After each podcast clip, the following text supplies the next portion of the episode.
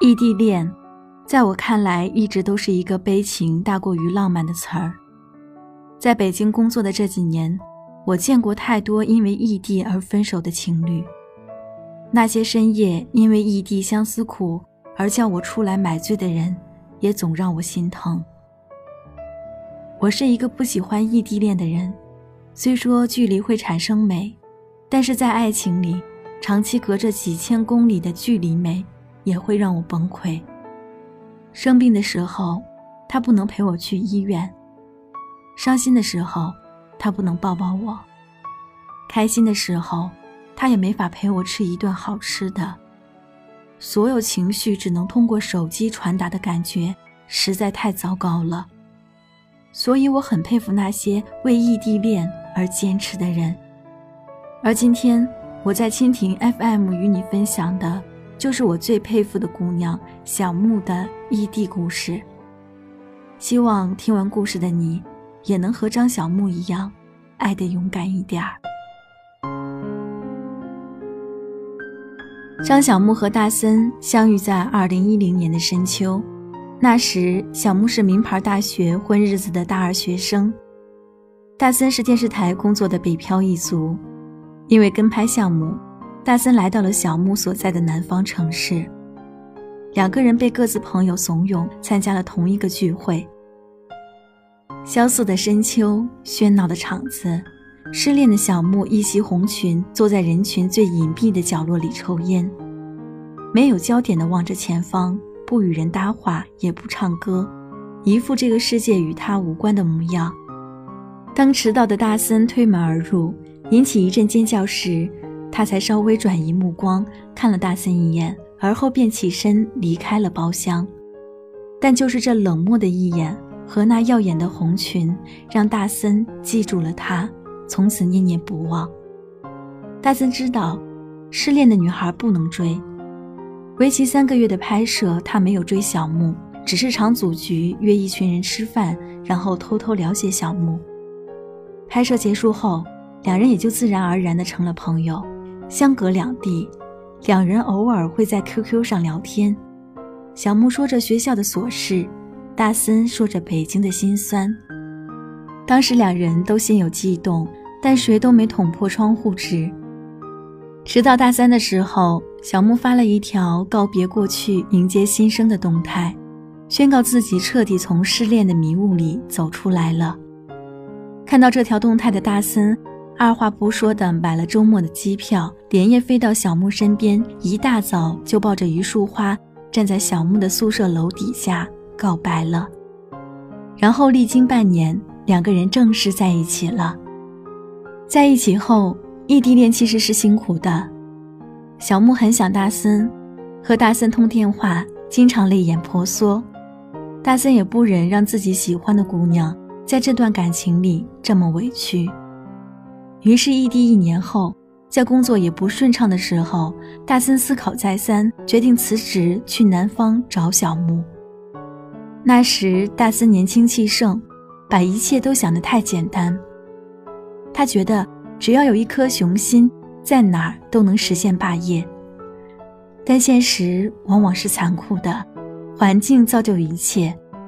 南方慵懒舒适的生活方式，终归是不适合有雄心壮志的人。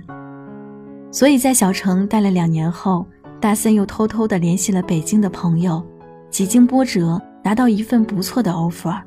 他告诉小木，他在北京找到了一份合适的高薪工作。能养活小木，房子也托朋友租好了，希望小木和他一起去北京闯荡。但当时在国企事业单位工作的小木犹豫了。虽然大森把未来两人在北京的生活勾画得无比美好，可那终究不是小木想要的。对小木来说，陪伴在家人身边才是最重要的，所以，他没有答应大森。二零一四年，大森还是去了北京，小木还是留在了小城。两人没有分手，周末会穿插着穿梭在两座城市之间陪伴彼此。时间久了，大森也越来越忙了。基本都是小木去北京看大森，每次大森都会变着法儿的跟小木说北京的好。小木能懂大森的用心良苦，但是他没法离开父母，没法抛开家人。她一直都是一个外表叛逆、内心孝顺懂事的姑娘。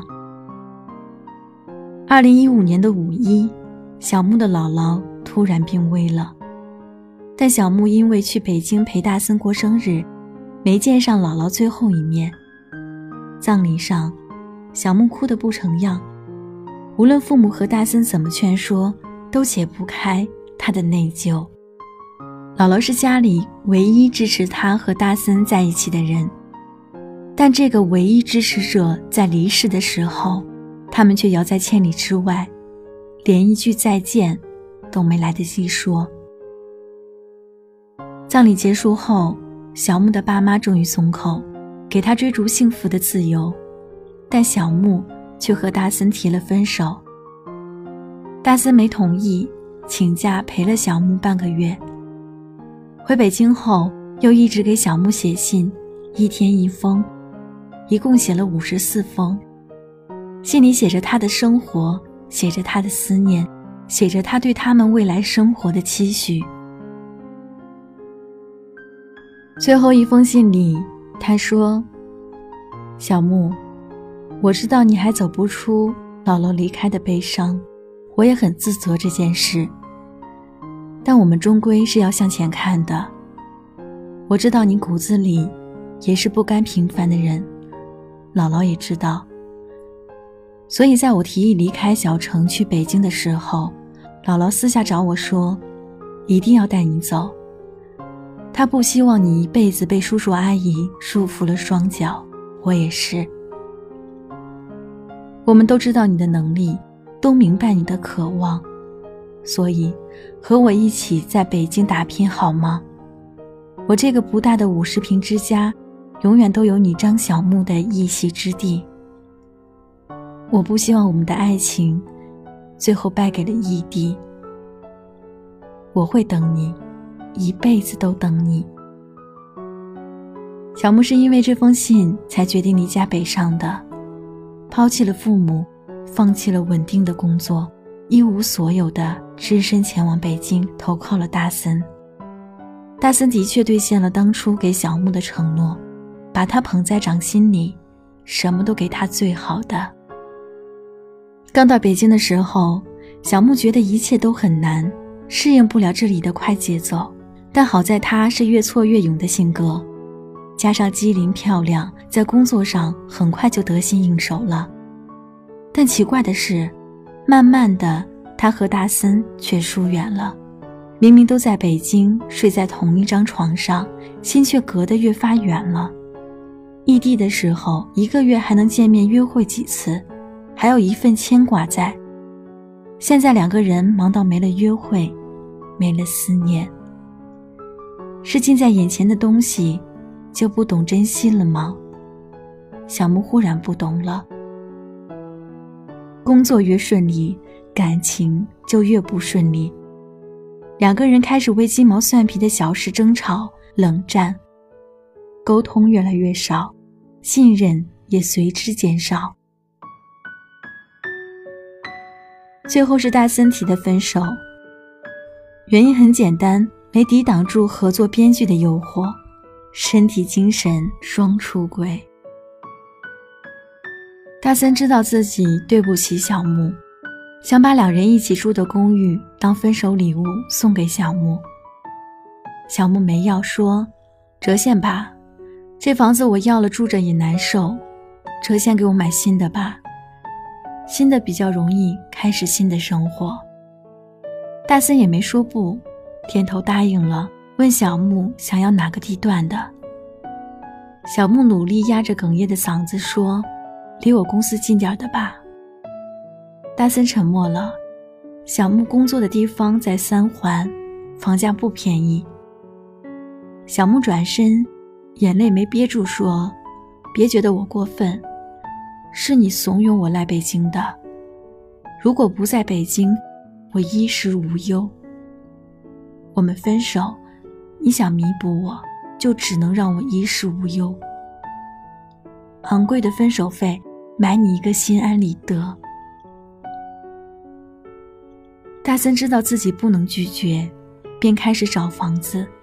当找好房子要带小木去看房时，却发现小木消失不见了，电话换了，微信拉黑了，工作单位也找不到他人，共同好友也没有他的讯息。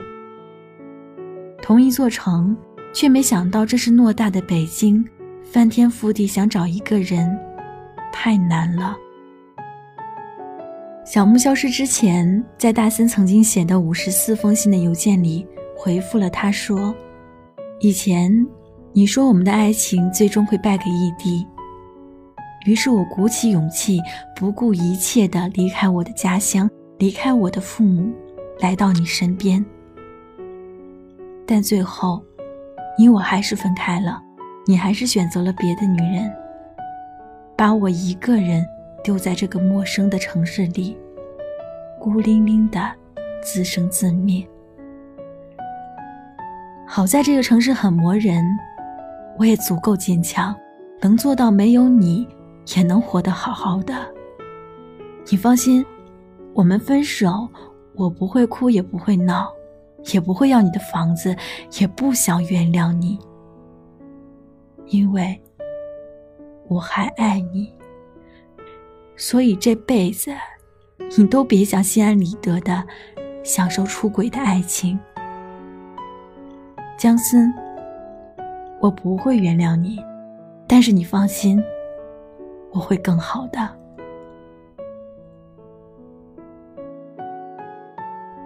后来，小木到底去了哪儿，还在不在北京，我们无人知晓，知道的只是。达森没有和那个编剧走到最后，他还是住在那个五十平的公寓里，装修一如小木在的时候。我还关注着小木许久未更新的微博，还是会时不时去翻翻他的微博，希望有一天他会突然出现，然后告诉我们，他现在很好。只是很可惜，他最后一条微博。永远都是他和大森分手的心情。当时那么苦那么难，还想坚持，就是害怕错过你，会后悔一辈子。现在即使我们没有结果，但我真的努力了，我不悔，因为我对得起自己，也对得起你。但我不会原谅你，因为。你对不起我的付出。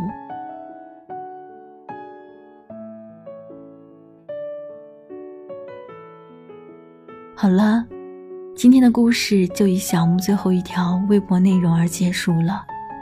希望这个孤勇的姑娘此刻也过得好。晚安，张小木。晚安，听故事的你们。